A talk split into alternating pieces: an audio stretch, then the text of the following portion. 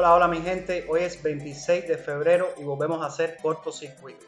En el último podcast de febrero nos vamos a los videojuegos, a la comunidad cubana de este apasionante pasatiempo que se ha convertido en muchos lugares en un deporte. Y para eso hablaremos sobre la agrupación que reúne a los más quemadores de la isla, la agrupación de deportes electrónicos de Cuba. Tengo el placer de recibir en la redacción de Cuba Debate a Alejandro Ferrera, vicepresidente de esta agrupación. Y digo placer porque nos conocemos casi desde la formación de la D. ¿Qué tal, Ale? Un placer, muchas gracias por invitarnos. La verdad es increíble, llevamos mucho tiempo hablando y relacionándonos y es la primera vez que nos vemos en persona, incluso en una situación como la que estamos ahora en el bueno, Un placer, Ale, tenerte por aquí.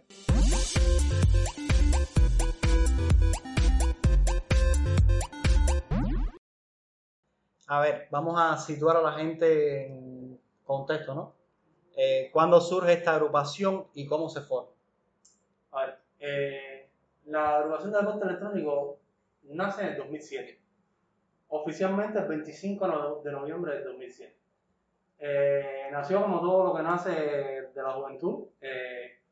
un grupo de amigos en las universidades se tenían interés de competir en aquel entonces en el StarCraft, que era el videojuego insigne de lo que era el naciente deporte electrónico a nivel mundial, especialmente con las ligas coreanas que existían. Y ellos tenían interés de competir. Ah, de ahí sale, de ahí surge. Y, y empezaron a competir entre ellos, básicamente. Vieron necesario darle organización a ese movimiento que se estaba formando y forman la D para tratar de aglutinar a todo el que deseara o el que tuviera interés por desarrollar sus habilidades, de, de medirse con, con, otros compañeros que tenían los mismos intereses. La ADEC en ese inicio era simplemente un movimiento impulsado no por algo oficial, sino por más bien una, una reunión de amigos. Eh, llega, llega, es decir, en ese tiempo era la ADEC ya, ustedes se, se reconocían como la ADEC, o en un principio no tenían nombre y después fue que se surgió como agrupación ya. El 25 de noviembre de 2007 fue cuando decidieron decir, somos ADE, somos ADE. nuestro objetivo es organizar esto, necesitamos desarrollar el movimiento de los deportes electrónicos en el país, eh, pero evidentemente venía desde un tiempo antes. Simplemente fue la marca que dijo, bueno, hay que darle organización a esto para, para poder crecer, para que no sea simplemente vamos a reunirnos en los famosos lampartes que teníamos o que muchos de nosotros disfrutamos, sino algo más organizado, más fiel a una competición con reglamentos, con torneos que, que te permitiera decir, oye, yo soy el mejor de Cuba. En un inicio fue una etapa en que desafortunadamente yo no viví, pero se hacían ligas por teléfono.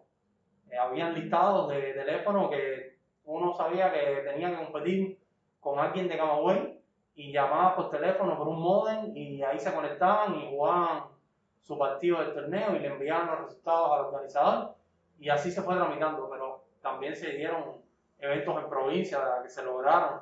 Aquí en La Habana se hizo mucho, en, en Row, la gente de, de, esa etapa lo recordará mucho y, y todo lo que se pudo, en la Casa La Feo incluso. Es decir, que desde ese momento incluso que lo que existía no en todos los lugares, porque realmente la gente tuvo más acceso a, la, a los laboratorios de computación y eso. Que, Ahí nacimos nosotros. Que equipos de modem y eso. Pero bueno, de todas maneras, desde un inicio siempre hubo su equipo de modem y su conexión a la provincia y de esa manera. La conexión telefónica, eso era increíble. Una, conexión telefónica de 56. Era increíble. No, es que hoy por hoy es increíble. Eh, todo salió con, surgió con el StarCraft 1, ¿no? pero incluso el StarCraft 2, que fue más moderno, eh, yo ya sí tomé esa etapa eh, a partir del StarCraft 2 y, y si tú te podías llamar a un amigo, después dale, conéctate por un modem y jugabas, sin problema ninguno. La DEC tuvo enfrentamientos importantes, por lo menos desde que yo la conozco, eh, de Dota, StarCraft, Warcraft.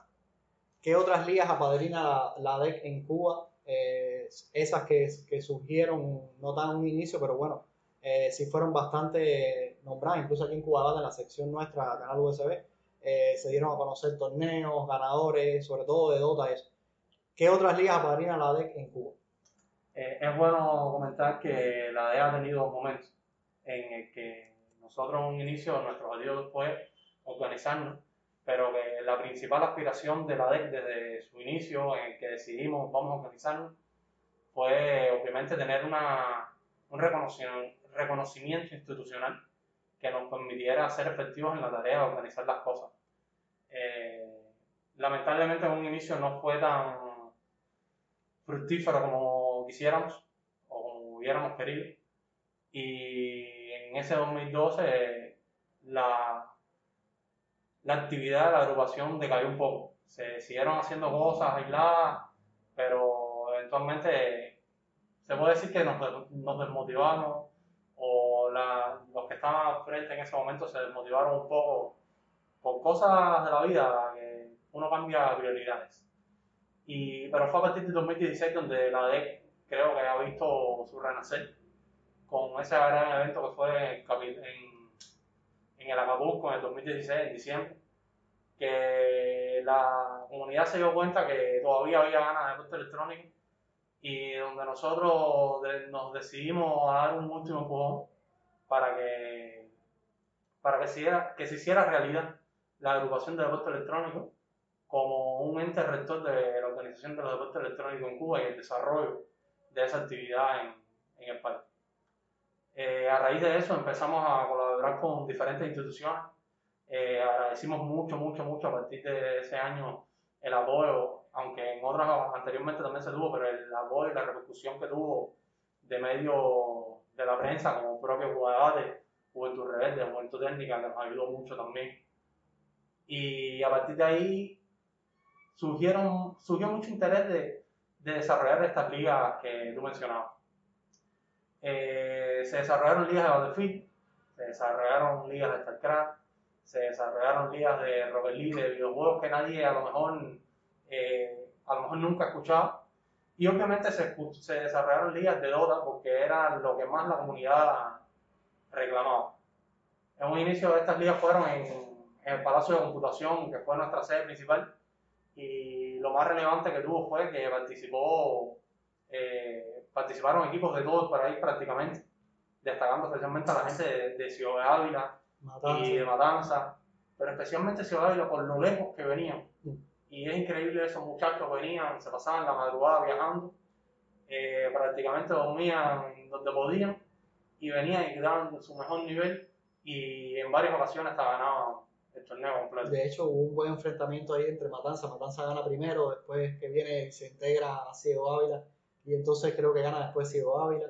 Sí, sí, ellos tuvieron muchas rivalidades. Es una lástima no haber podido seguir con los torneos de Dota, porque de verdad que esos equipos que eran estables eh, fueron muy, muy atractivos de seguir, muy atractivos de ver, y la rivalidad que tenían entre ellos, que tú lo, la vivías en, en el Palacio de Computación, era lo que te decía, esto es, nosotros, esto es lo que nosotros queremos este es el espectáculo que nosotros queremos de los deportes electrónicos en Cuba. Y cuando tú veías que además eran estables, que eran un grupo muy cerrado, eh, a diferencia de muchas veces de los equipos en La Habana que eran más, más inestables en cuanto a, la, a los integrantes de los equipos. Aunque no dejaban de tener calidad, obviamente. Incluso los de KA ganaron una, una liga aquí, un torneo que nosotros hicimos, que le ganaron a Matanza incluso en la final y incluso el propio de acá fueron los que tuvieron el, el resultado más relevante de toda One, que fue quedar top 16 en las eliminatorias latinoamericanas al International, que es el evento más grande que existe en el doble. Pero son, son etapas por las que pasamos y videojuegos que en su momento nos enfocamos en desarrollarles ligas muy bien elaboradas, muy organizadas. Nosotros nos pasamos casi un año y medio completo que competíamos semana sí por semana no en el Palacio de Computación con gente de provincia viniendo, con muchas dificultades, como sabemos todos que tenemos aquí con respecto al alojamiento de los equipos. Eh, cuenta que en ese momento nosotros no éramos, como tú mencionabas, un grupo de amigos. La EC siempre ha sido, hasta hace poco, básicamente, un grupo de amigos que tenían un interés de desarrollar los deportes electrónicos eh, tenía un leve conocimiento de, de, cómo creían que se debía enfocar ese, ese, esa organización y, y, hasta el año pasado, en febrero, que, que fructificó la, la, incorporación nuestra a la Unión de Informáticos de Cuba como un club que, que es la, la, agrupación, la organización que nos ampara hoy, que interviene por nosotros, intercede por nosotros frente a las instituciones estatales nosotros simplemente éramos un grupo de amigos. Que sí, que teníamos buenas relaciones con las instituciones, que la gente nos veía y veía muchachos responsables que tenían interés de un entretenimiento sano, porque eso es lo que, al final, lo que nosotros difundimos, ¿no? Lo que nos interesa del deporte electrónico es colaborar, eh, desarrollar habilidades, pero sobre todo eh, conversar con un, un, grupo de amigos que no tenían donde, un espacio donde ver su, su hobby o su, su principal interés no, teníamos, no tenían dónde reunirse. No existía un lugar de decir, donde decir, oye, vamos a, a ver deporte electrónico o vamos a competir. Eh, eran los, los Lamparty que hablábamos hace poco. Pero no, eh, a raíz de todo esto eh, surgió la relación con los UIC y creo que se han dado pasos importantes para, para seguir desarrollando los deportes electrónicos en Cuba y yo estoy seguro que con ellos vamos a poder avanzar. Eso lo vamos a ver un poquitico más adelante. Concretando, eh, enfrentamientos importantes que tú recuerdes, vamos a poner en la arena nacional, vaya, que, que, hayan, que hayan marcado la DEC en todo este tiempo. Está claro que el de, el de Dota, famoso, que estabas comentando hace un momento, fue uno de los más importantes, podríamos decir que posiblemente el, el más importante que tuvo la, la agrupación. ¿Qué otros, ¿Qué otros juegos, partidas, eventos marcaron la, todos estos años de...? Yo recuerdo mucho el, eh, un torneo de WoW, de World of que nosotros hicimos en, el Palacio de Computación, que había una cantidad de gente impresionante. No había un arma en ese Palacio de Computación con la comunidad de Warcraft de, de la conocida como SNE, que había equipos de todos tipos, que los muchachos tú los veías y, y el interés que le ponían o la emoción que le ponían era increíble. Es, es lo que nosotros buscamos en este tipo de, de eventos, que la gente pueda demostrar de lo que son capaces. Si mal no recuerdo, ese viaje ganó un equipo que en su momento se llamaba Crow Gaming igual, son equipos que se van creando, que a veces son más estables, a veces más inestables, pero ese equipo tuvo un muy, muy, muy buen nivel. Eh, para mí uno de los eventos más importantes y que más repercusión tuvo fue el torneo de FIFA que se hizo en, en la Casa de la Música del Pedado, que fue tan impresionante que la semifinal, que, que lo increíble de todo fue que la semifinal fue más impactante que la final a, tal punto que el público entero se metió en el escenario y desconectó la computadora que nosotros teníamos ahí puesta y tuvimos que repetir ese partido. Un partido que llegó a tiempo extra y goles en tiempo extra y eso fue espectacular. Ese es uno de los eventos más emocionantes que he visto. Esa fue la de que asistió Reinier. Reinier González, exacto. No, ese, ese evento fue impresionante por la gente principalmente. Y, y la locura esa, cuando es verdad que eso fue, y lo reconozco, fue una falta de organización, eh, haber permitido que eso sucediera, pero que eso sucediera, que haber tenido que repetir ese partido. Y no solo eso, que el partido después que tuvimos que repetir estuvo igual de tenso que, que el anterior, eh, eso fue espectacular. Nosotros no, no, no nos esperábamos eso. Fue muy bueno, fue muy bueno.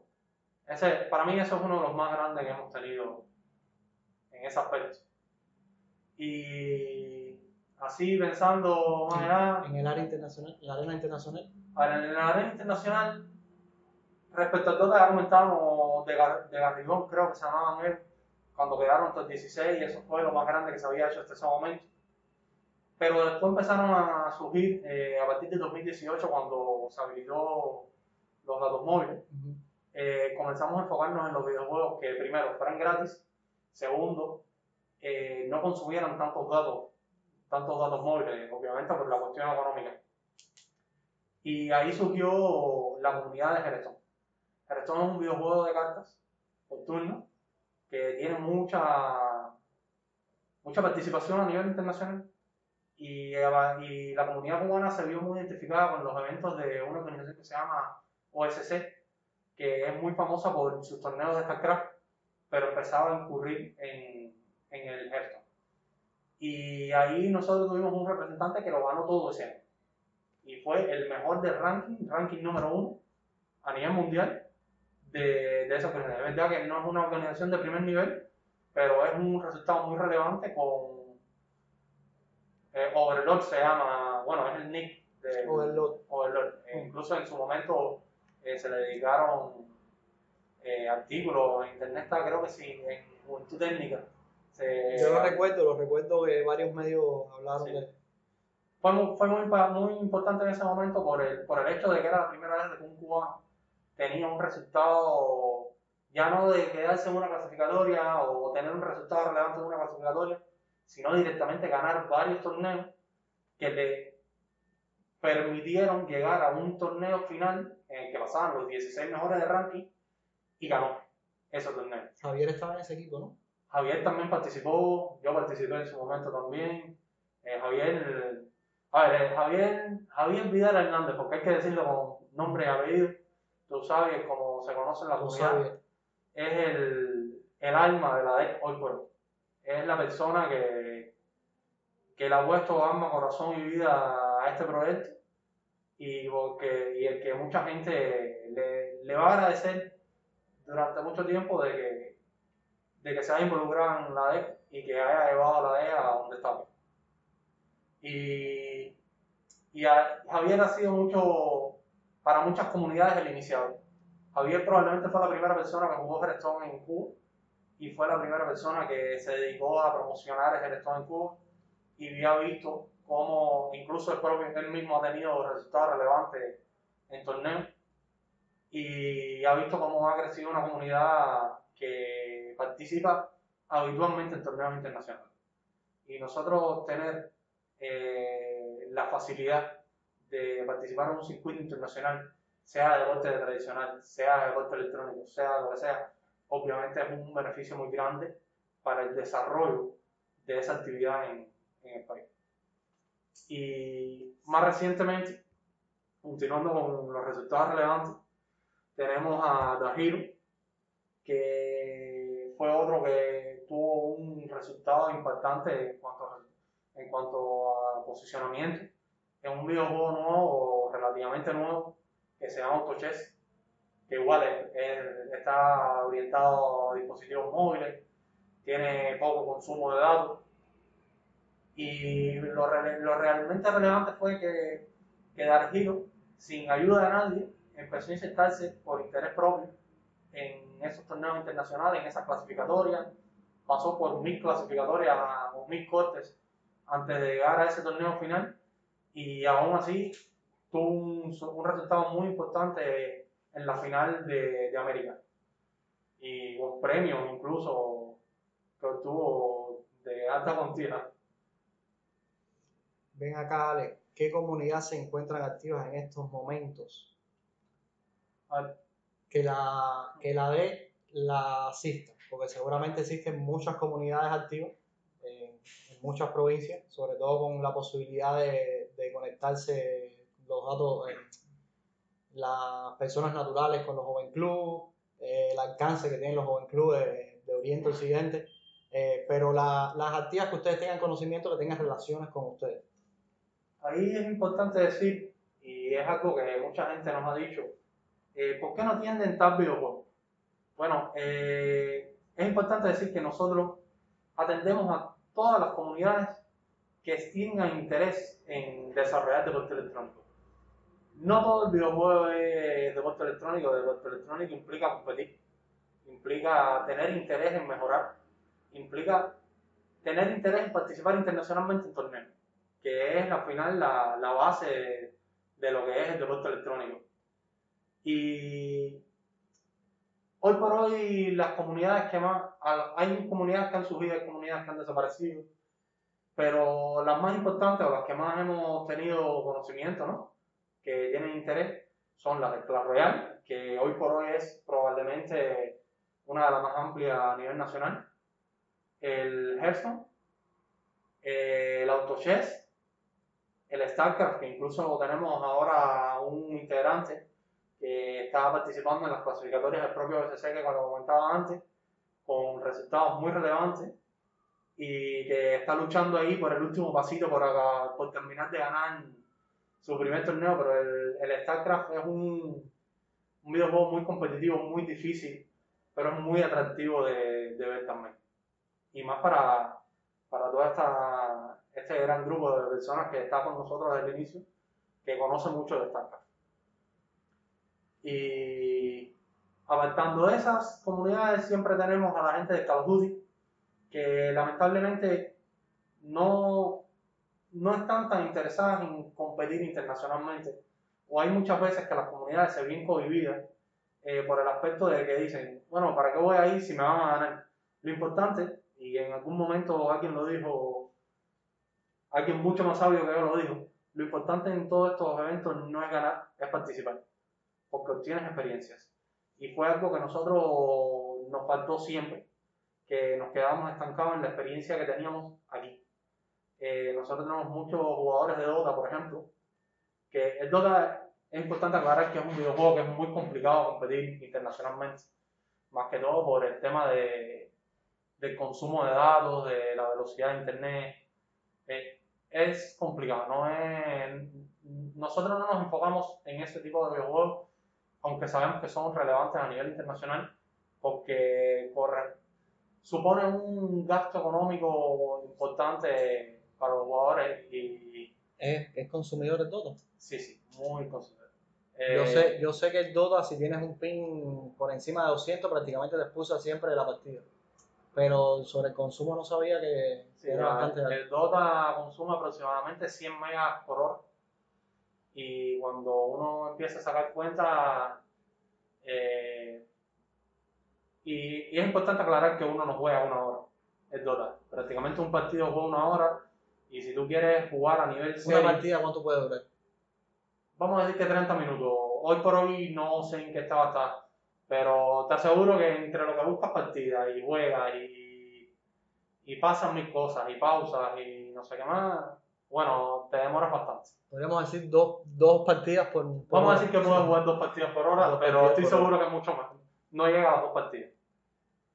Y lo mismo pasa, por ejemplo, con el Call of Duty, lo mismo pasa con el Counter-Strike, que es el shooter más grande que existe hoy por hoy, pero consume muchos datos.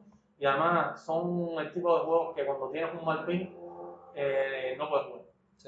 No puedes jugar no porque no puedas moverte, sino porque la diferencia en el momento en que tú ves a otra persona y esa persona te vio a ti, eh, supone que hace un infierno jugar ese juego. Eh, ahí sí implica influye mucho la velocidad de conexión. Ya sin, sin llegar más lejos. Entonces me habías hablado. Eh...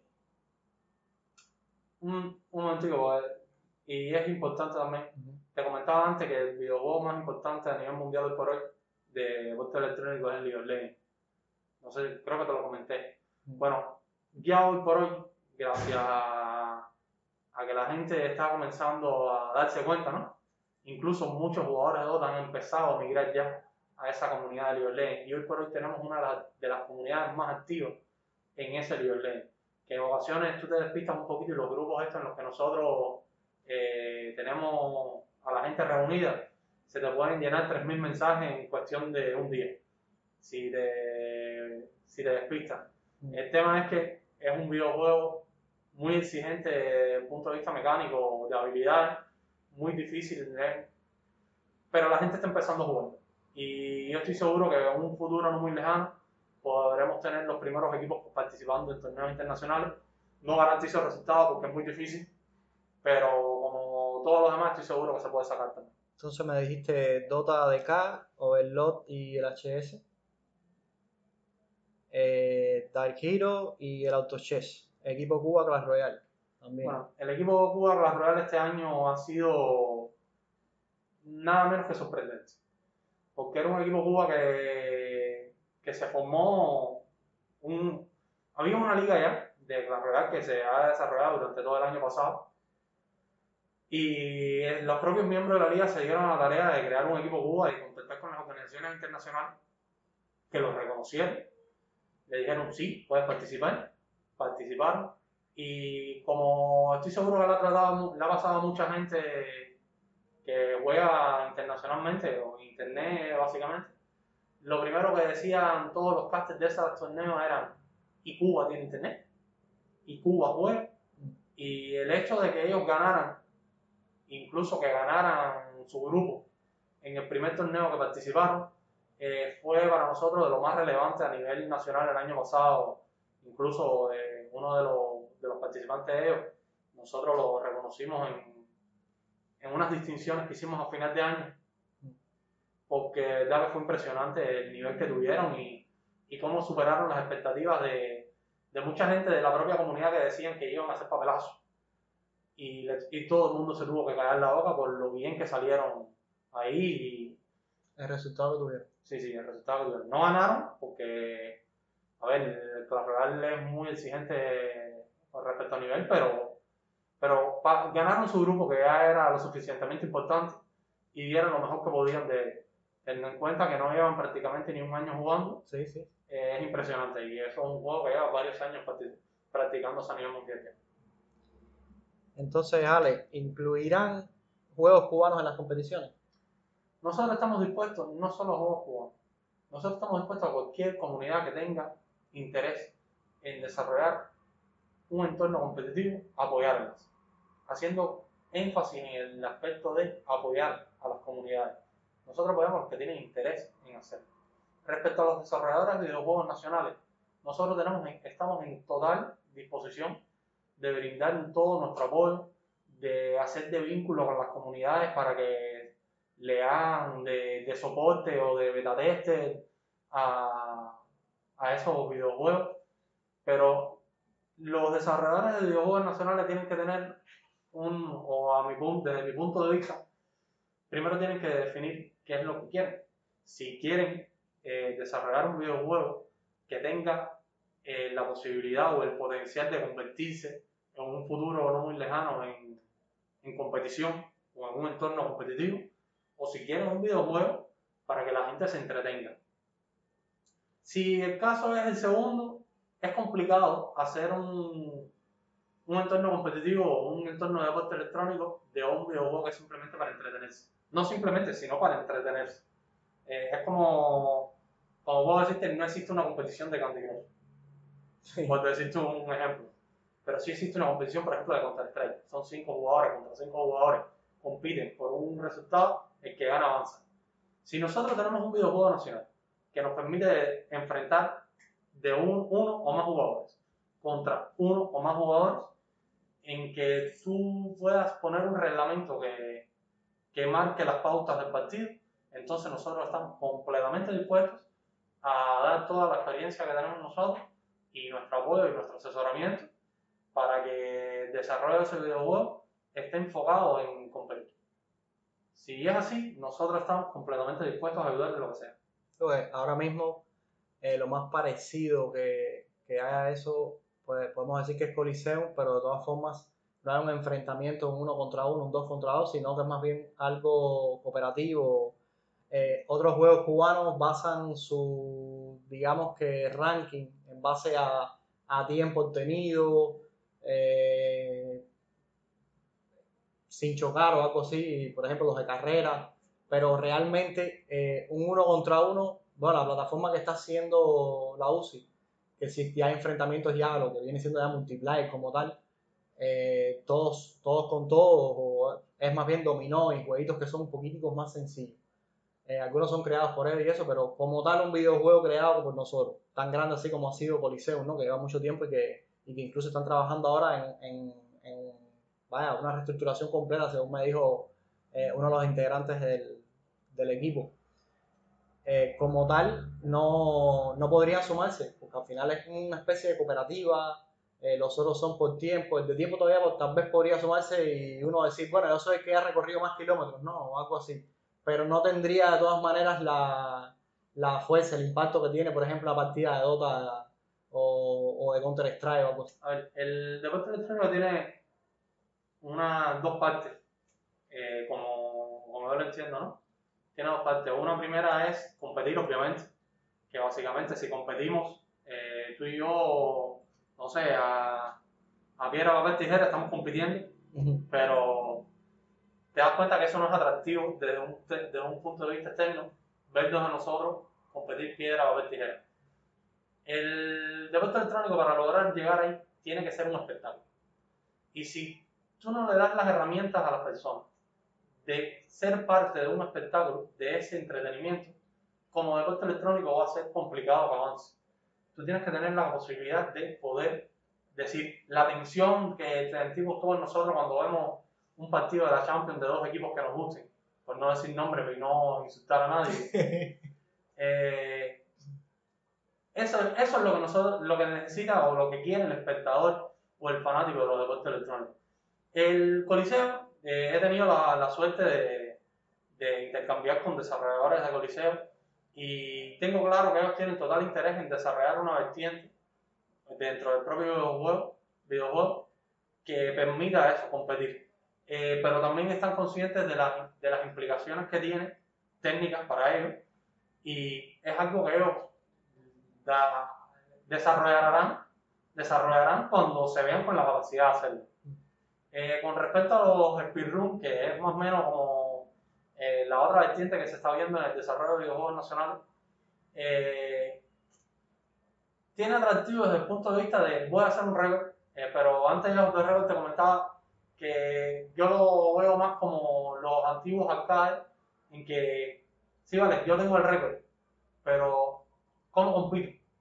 Sí, vale, el que tiene el récord es el que ganó, pero desde el punto de vista externo no es tan entretenido. Sí, es más entretenido El espectáculo como tal. es más entretenido jugarlo tú que como competición. Sí, vale, eh, existe su reglamento de que, de que tienes que avanzar más para, para ser el primer lugar, pero como competición no tiene tanto atractivo.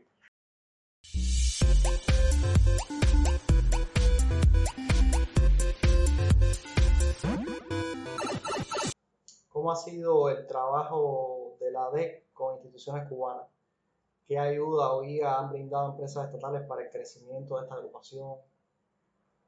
Eh, nuestro principal apoyo durante, especialmente luego del 2016, incluso antes también, fue Joven Club y especialmente el Palacio de Computación, que durante muchos años fue eh, la sede de todos los eventos que nosotros hicimos y, y nos enfocamos por, todas, por las características que tienen el Palacio de Computación, las computadoras, el entorno, el teatro. Eh, hubo un momento determinado en que se nos complicó seguir haciendo torneos en el Palacio de Computación, pero sí hay algo que reconocer es que gran parte de lo que es a de hoy fue por esos primeros eventos que nosotros logramos hacer en el Palacio de Computación. Eh, se nos, nos ha ayudado mucha gente, empezando, te, decía antes, Juventud Técnica, Cuba Debate, Juventud Rebelde, nos han ayudado a difundir eh, la televisión incluso en, en varias ocasiones, eh, nos ha invitado a difundir lo que es el deporte electrónico, lo que significa. Y creo que ha sido muy relevante porque nos ha ayudado a que la gente nos conozca más, eh, se entere de que estamos aquí, de que existe. Hay mucha gente que nos ve y nos dice, mira, nosotros no sabíamos que ustedes existían. Es un poco complicado en esta era de la información llegar si no tienes difusión. Y eso siempre vamos a estar eternamente agradecidos a todas las personas, especialmente de la prensa y la televisión que, y la radio, que nos han ayudado a, a difundir lo que es el deporte electrónico en el país.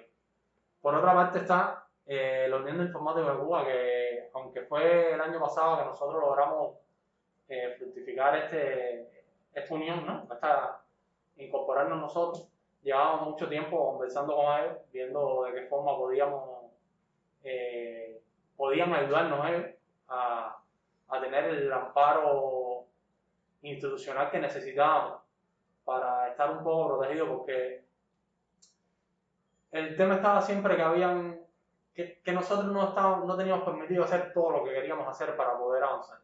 No es tan sencillo eh, reunir 10 PC, montarla en un parque y, y, y organizar algo.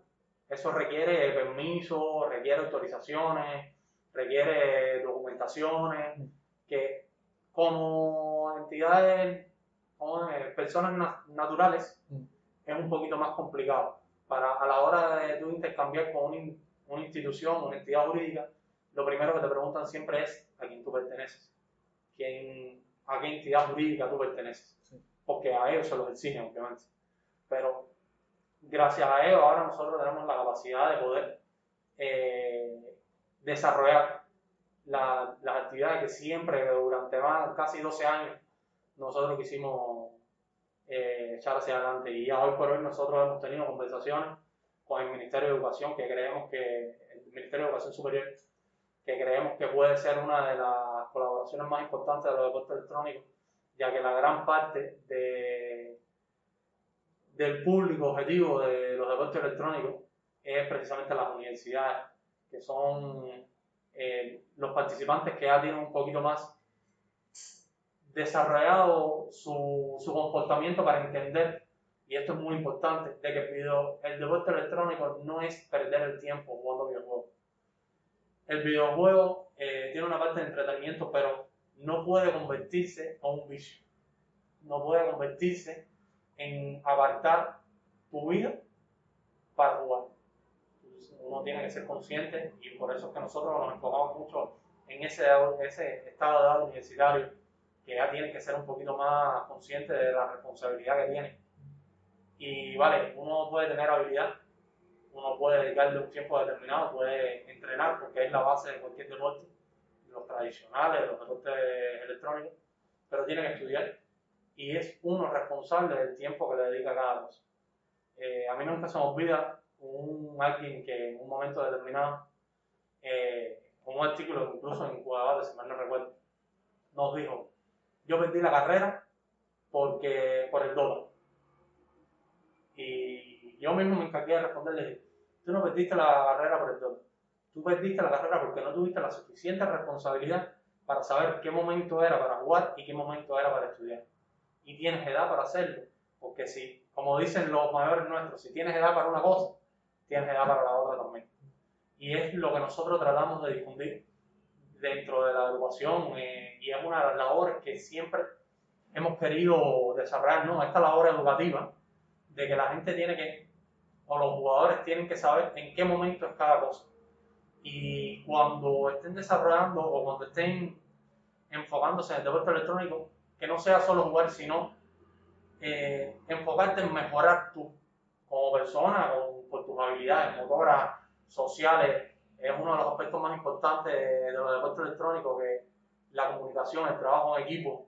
Eh, obviamente las habilidades motoras siempre van a ser eh, un requisito indispensable para ser bueno o para ser élite.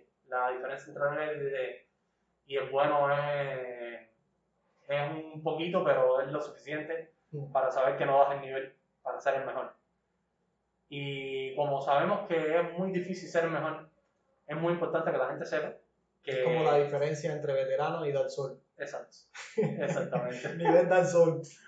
Y es importante que ellos sepan que tienen que estudiar, sepan que todo no puede ser jugar y que tengan la responsabilidad para hacerlo. Ahora que, ahora que me, me incluyes esa, esa respuesta, ¿no? que no, no, tenía nada que ver con, con, la pregunta, pero de paso es bueno que hayas hablado sobre.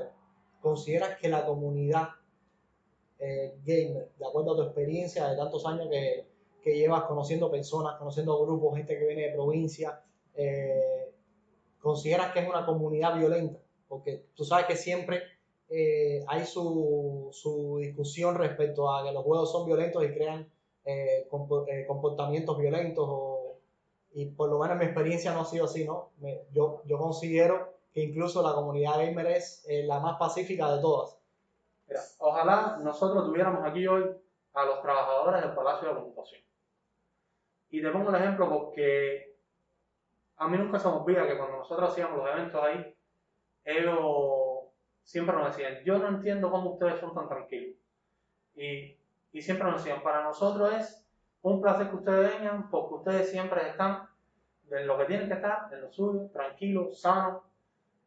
Eh, la violencia en los videojuegos es un tabú que, que siempre ha tratado de, de incluir una parte de la sociedad que no nos entiende, que no entiende lo que es eh, ser gay. Eh, nosotros cuando vemos, y te puedo hablar del videojuego más violento que puede existir, de los videojuegos de pelea, de los videojuegos de shooter, que es de, GTA, por ejemplo. de tiro, el, GTA es un poquito más explícito, Sí. que aún así te garantizo que no genera violencia. Pero te voy a hablar específicamente de- del tema orientado al voto electrónico. Y uno es el Counter-Strike. El Counter-Strike son policía contra ladrones, yo te mato, tú me matas, el que más mate gana. O básicamente, no es tan así, pero a grandes rasgos es así. Cuando un jugador eh, cumple su objetivo, que es como se llama, no es que lo mataste, es que tu objetivo es matarlo para ganar el partido. Eliminarlo, no, es- no vamos a decir matarlo, eliminarlo. No es que tú estás eliminando a alguien y tú vas a salir y después que terminaste una partida contra el tren vas a salir con una pistola y vas a caerle a tiro a alguien. No, él simplemente está desarrollando las habilidades motoras que implican poder eliminar al contrario, que en el caso del Counter-Strike probablemente sea una de las cosas más difíciles que me he enfrentado en mi vida, porque es muy, muy difícil. Y la diferencia entre ser bueno y saber jugar es abismal. Es el clásico fácil de jugar y extremadamente difícil de dominar.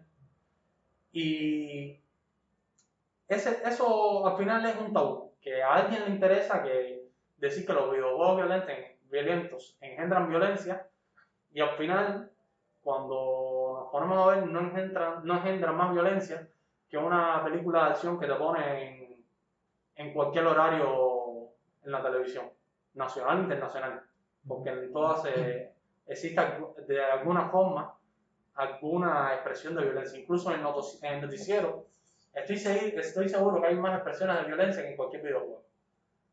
En ocasiones. Sí, ¿no? Y, y en los noticieros Y en los internacionales eso es un show. aún más todavía. En los noticieros internacionales el show es generar violencia. Poner violencia. Y sin embargo, muchas veces nos critican, no, que los videojuegos violentos. El videojuego no es violento. El videojuego es un videojuego. Hasta ahí. Y cuando uno está sentado en una consola o en una PC, no está pensando en ser violento, está pensando en cumplir su objetivo para ganar. Más nada que eso. Ale, ¿cuáles son los criterios para que instituciones o estudios independientes, por ejemplo, incluyan sus juegos en la liga en la, en la, nuestra, en la, en la de la D? A ver, la DEC tiene eh, diferentes ligas, como lo comentábamos antes, que básicamente surgen a raíz del interés de la comunidad. Nosotros no tenemos requisitos para ayudar o asesorar a desarrollar una liga. Lo que sí no tenemos es personal para... Es importante aclarar que nosotros no somos un grupo grande de personas. Eh, si hoy por hoy te puedo decir que los que organizamos las cosas somos o a nivel estructural de la DEC, no te estoy diciendo las otras instituciones que sí hemos asesorado y tienen otros grupos enfocados en, en desarrollar el videojuego que les interesa. Por ejemplo, Clash Royale tiene un grupo de, de personas que está enfocado en desarrollar la comunidad de Clash y nosotros nos dedicamos a asesorarlo desde el punto de vista de qué cosa es el deporte electrónico y cómo aplicarlo a su entorno. Si existe algún, algún, algún desarrollador independiente o alguna comunidad, la que sea, que dice, oye, nosotros queremos tener una liga nacional, nosotros los asesoramos a cualquiera, no hay ningún requisito. Simplemente que, cumpla con, con que al menos internacionalmente exista una guía por la que, por la que tú puedas decir, bueno, pues, a- por esta guía nosotros podemos hacer un torneo. Y se hace sin ningún problema. Nosotros no tenemos limitaciones a eso. Simplemente asesoramos.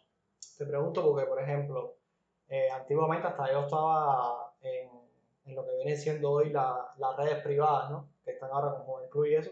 Y había un servidor fuerte de Battlefield 3, muy fuerte. Y te digo, he visto videos eh, internacionales de, de los primeros lugares jugando sus partidas y eso. Y había mucha gente en Cuba que no tenía nada que envidiarle a eso. Pero nada, eran, eh, eran jugadores fuera de liga como suele decirse.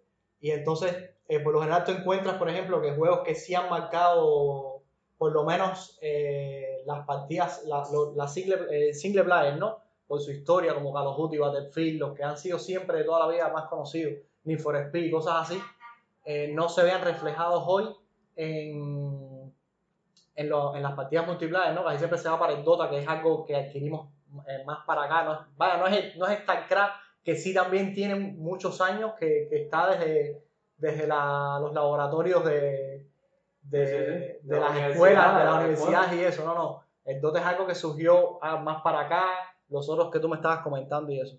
Y entonces por eso eh, surge la inquietud, ¿no? Bueno, que, ¿cuáles son los, los, requisitos para incluir un juego? Seguramente hay, hay juegos que tienen una comunidad grandísima detrás. El otro día estaba leyendo un artículo, de hecho, también de una comunidad que existe en el en que normalmente se le dice Mario Pelea, pero el Smash Bros. exacto, el Smash Bros. Eh, el Super Smash. El Super Smash. Eh, estuve leyendo que existe una comunidad también que se unen, por supuesto, un poquito más reducida porque ya jugar en, Nintendo, es decir, las consolas cuestan bastante y eso. Por eso es que surge la pregunta, ¿no? ¿Cuáles son los, requisitos? Eh, nosotros en el 2016, que comentaba, esa comunidad que nosotros llevamos a la Capusca en el 2016, la gran mayoría, todos salieron de la red privada ahí nosotros fue que empezamos a retomar el tema AD y ya que fue una plataforma súper útil para eso.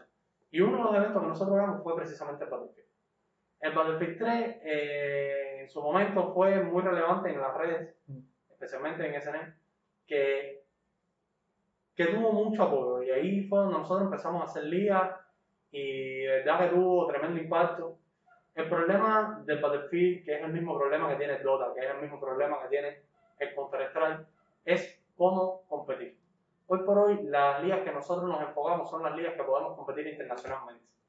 El Battlefield, lamentablemente, hoy por hoy ninguna de, de sus vertientes tiene competición internacional. Por tanto, te hace prácticamente imposible participar en, cualquier, en ningún circuito internacional de, de ese videojuego. Y desde el punto de vista a hacer torneos nacionales, sí se pueden hacer. ¿Cuál es el problema? Que tienen que ser físicos, porque lamentablemente no todo el mundo tiene acceso a la red de Joven Club, ni siquiera por datos. Y que creo que para mí debería ser uno de los grandes objetivos de, de Joven Club. No sé, si, no sé en qué estado esté eso, pero el día que la gente por datos pueda conectarse a esa gran red nacional o esa gran intranet, como se le podría son decir. Redes, son redes diferentes. como son redes separadas que no pueden unirse o que no se unen. Es decir, TinoRed es una red totalmente independiente de Nauta, de... Está capado de inicio, o sea, no vas a crecer, porque no es lo mismo encontrar eh, conectividad a un home club que conectividad a un móvil que, que no es que todo el mundo pueda tener, ¿no? Pero existe mucha más gente conectada a móviles por datos que... que como quiera que sea una limitación que tengas que conectarte a un administrador o a un más cercano. Es muy complicado. El móvil al final es lo más inmediato, lo más, lo más rápido. El futuro es el móvil, eh, evidentemente, y te lo puedo garantizar porque nosotros hoy por hoy en las comunidades tenemos contactos con todo el país, con jugadores de todo el país, porque eh, los grupos de WhatsApp, de Telegram, de lo que sea, no les interesa dónde tú estás, les interesa que tú estés conectado Incluso en muchas ocasiones tenemos eh, los grupos gente de cubanos que ya no están en el país y juegan con nosotros y andan con nosotros y estamos ahí eh, compitiendo con ellos también, porque al final todos estamos juntos y todo lo que queremos es desarrollar el videojuego. Precisamente sobre conexión es la, la última pregunta, Ale. ¿Cómo afecta el acceso a Internet y la velocidad sobre todo a los torneos nacionales y sobre todo los internacionales? A ver, los torneos nacionales es lo que te comentaba. La, la, la, poca posibilidad de conectar donde hoy por hoy existen los mayores servidores de, de videojuegos hosteados en Cuba, que es en la red de DinoRed o en Club, que estoy consciente que existe una comunidad muy grande, pero a la que lamentablemente nosotros no tenemos acceso. Eh, pero sabemos que sí se están desarrollando torneos, sabemos, a ver, para que, para que, sea, para que se desarrolle un torneo no tiene que ser precisamente desarrollado por AD. Y te lo comentaba antes de Record, eh, nosotros nos interesa que cualquier persona que pueda y que tenga interés en desarrollarlo, que desarrolle el torneo, porque al final es contenido para la comunidad. Pero hoy por hoy, eh, donde más énfasis hay, obviamente, es en la conectividad internacional, en los videojuegos que se pueden conectar a servidores internacionales. Hoy por hoy se juega Duty, Hearthstone, Auto Chess, Royale, League of Legends, eh, y muchos más que estoy seguro que se olvidan porque es imposible saberlo todo. Eh, el problema dónde está en la estabilidad. Estamos en un entorno en el que el internet en Cuba es relativamente joven, especialmente por datos. Eh, la conectividad por datos no siempre es todo lo estable que nos interesa o que nos gustaría que fuera. La velocidad o el pin de conexión a los principales servidores de los videojuegos no es lo mejor que pudiera o lo mejor que se pudiera tener. Pero nosotros estamos acostumbrados a luchar contra las dificultades y si nosotros competíamos en torneos a las 5 de la mañana, en horario de Australia, en torneos de Hearthstone con 3G, te digo yo que hoy por hoy que tenemos 4G y tenemos torneos dedicados para las comunidades de Latinoamérica, que es donde principalmente estamos compitiendo, eh, estoy seguro que se puede. Para que la gente entienda un momentico, PIN viene a ser eh, la distancia. El tiempo de respuesta de, respuesta máquina a, los servidores. Por supuesto, si el servidor está en Australia, vamos a tener un ping eh, altísimo y por lo tanto posiblemente no podamos entrar ni siquiera a la partida. O si entramos, vamos a tener muchas dificultades. Es complicado, es muy complicado. Eh, se complica y hay veces que, que, que, simplemente no te puedes conectar. Al principio de la conectividad por datos era muy, muy usual de que no te podías conectar, no te podías conectar, no te podías conectar eh, pero nosotros que hemos vivido esto desde, desde, que empezó, especialmente con los videojuegos, por ejemplo, eh, cualquiera que tú tengas al lado te puede decir, pero yo me conecto bien, y sí, pero si tú te estás conectando WhatsApp a Telegram, que tú lo que recibes es un mensaje que te llega sí o sí. Mm. Yo si estoy jugando o compitiendo o en cualquier tipo de interacción con un videojuego, yo necesito intercambio constante y estable con el servidor que me está dando el servicio. Y si hay algún tipo de pérdida de información o algún tipo de latencia, que es como se le llama al PIN, eh, yo lo noto muy rápido porque lo que va a ver que el que juega normalmente y le pasa eso es que ve a su jugador saltando mm. por los lugares. Porque hay huecos de información entre lo que recibe el servidor y lo que tú le estás enviando. En partidas tan rápidas como los shooters, por ejemplo, que todavía el Dota es un poquitico más planificado, ¿no? Es, una, es más, lleva más planificación. También Dota especialmente, se, como es constante, se ve afectado. Hay los juegos que, que menos afectados se ven son los juegos por turno. Por eso fue que el Hearthstone fue uno de los videojuegos que más rápido despuntó cuando empezó la conectividad por datos. Porque como es por turno, tú juegas y básicamente yo le digo, oye, puse esta carta. Y aunque le llegue un poquitito más tarde, le llega. Y no te afecta tanto competitivamente hablando en una partida de cal puede, puede representar. Una partida de cal directamente, directamente en una tres no haces nada. Saliste y ah, mira, cubano, adiós. Es complicado. Bueno, Ale, gracias por acompañarnos y espero que, que vuelvas y que Javier esté por aquí también en un futuro eh, para seguir hablando de. Ojalá pronto se termine esta situación con la COVID, que no la debemos terminar y, y podamos hacer muchos proyectos que el año pasado hemos tenido que hacer, eh, que teníamos muchas proyecciones, especialmente con, con la OIC, la unión a la Local Sport Federation. Eh, son muchas cosas que nos han frenado esta situación, pero que hay que seguir eh, adaptándose a la dificultad. Ahora tenemos los torneos online, antes no los teníamos, ahora estamos enfocados en eso. Y nada, hay que echar para adelante y portarse bien y cuidarse y cumplir todas las medidas. Bueno, mi nombre es Ledón y los espero dentro de 15 días para seguir hablando de videojuegos, tecnología y cultura pop.